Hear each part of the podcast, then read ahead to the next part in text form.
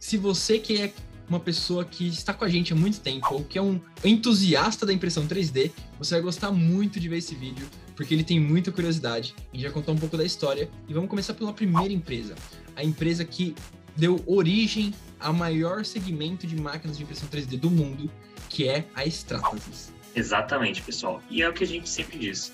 Para conhecer um mundo que você vai entrar, você tem que entender um pouquinho a história dele e principalmente quais foram as evoluções, pessoal. Vocês vão notar que a impressão 3D é um dos setores que você tem mais evoluções mais rápidas e constantes ao longo do tempo. Então fiquem ligados aí, não esqueçam de curtir o vídeo, compartilhem e bora conectar ideias, pessoal.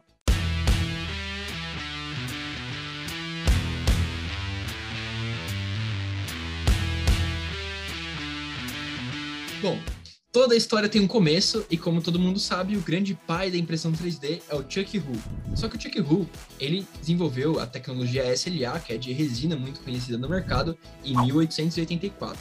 Nessa época, tinha um parceiro ali muito próximo dele, que é o Scott Crump, que ele desenvolveu alguns anos depois, em 1989, a primeira impressora FDM. E aí, pessoal, já é uma evolução. Reparem que a gente comentou, tudo que é inventado começa a colocar um temperinho, e foi o que o Scott Crump fez. E junto com a esposa dele, criaram a Stratasys. E a Stratasys, basicamente, ela começou a focar em, em deposição de, de elementos, o FDM, com base na indústria, pessoal. A Stratasys teve um, uma grande jornada ali dos anos 90, onde surgiu muitos concorrentes buscando essa tecnologia de impressão 3D. Porém, alguns deles não existem mais. Existiu uma segmentação do mercado, mesmo para FDM naquela época. As empresas estavam buscando ou impressoras de alta precisão e alta aplicabilidade na indústria, na área técnica, porque o custo ainda da impressão 3D era muito alto. Então, alguém que podia pagar essas peças, esses protótipos, seriam simplesmente as indústrias que poderiam usar esse tipo de tecnologia. E a Stratasys, muito esperta, resolveu seguir esse caminho, porque o outro caminho seria fazer impressoras de prototipagem rápida para uso pessoal, que aí é outro segmento. Se vocês forem pesquisar um pouquinho das máquinas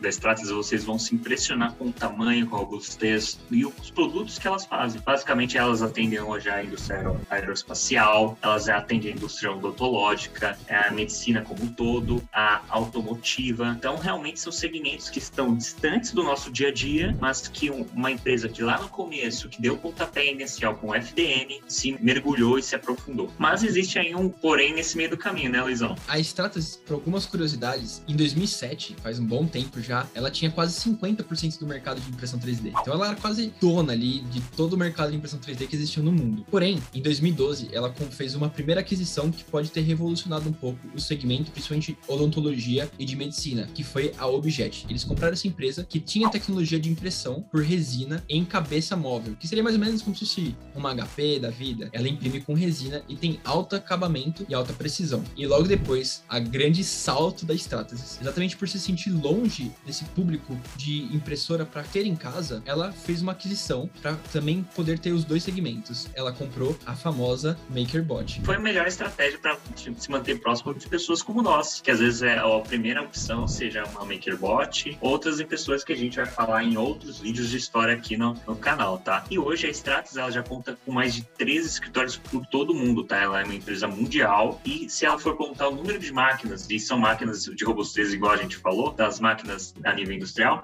já são mais de 140 mil por todo o mundo também, pessoal. Vocês achando aqui que o mercado de impressão 3D era pequenininho? Se liga nos números que eles fizeram para fazer a aquisição dessas duas empresas que a gente comentou. A Objet, a Stratasys pagou 3 bilhões de dólares. Então não foi barato a aquisição dessa empresa e a MakerBot foi 403 milhões de dólares. Então, hoje a Stratasys é uma das maiores empresas de impressão 3D do mundo, porém existem concorrentes fortes batendo na porta dela. Mas quando a gente tem que falar de peças para indústria, para aplicações técnicas e para níveis de testes de uma gama incrível de materiais, temos que falar em Stratasys. Então, como o Felipe falou, máquinas de nível industrial, rápidas, com precisão e que podem usar materiais de muito similares ao que a indústria vai usar na, na peça final, a Stratasys tem essa capacidade e sem nem sombra de dúvidas comparado com os outros outros fabricantes de máquinas no mundo. E você, ficou curioso por mais episódios ou capítulos da história da Stratas ou de outra empresa que vocês queiram saber no mundo da impressão 3D? Manda aí nos comentários pra gente qual empresa você quer saber um pouquinho da impressão 3D. Como é que essas empresas estão evoluindo e principalmente se revolucionando no mercado 3D? Então, se vocês gostaram desse vídeo, dá seu like,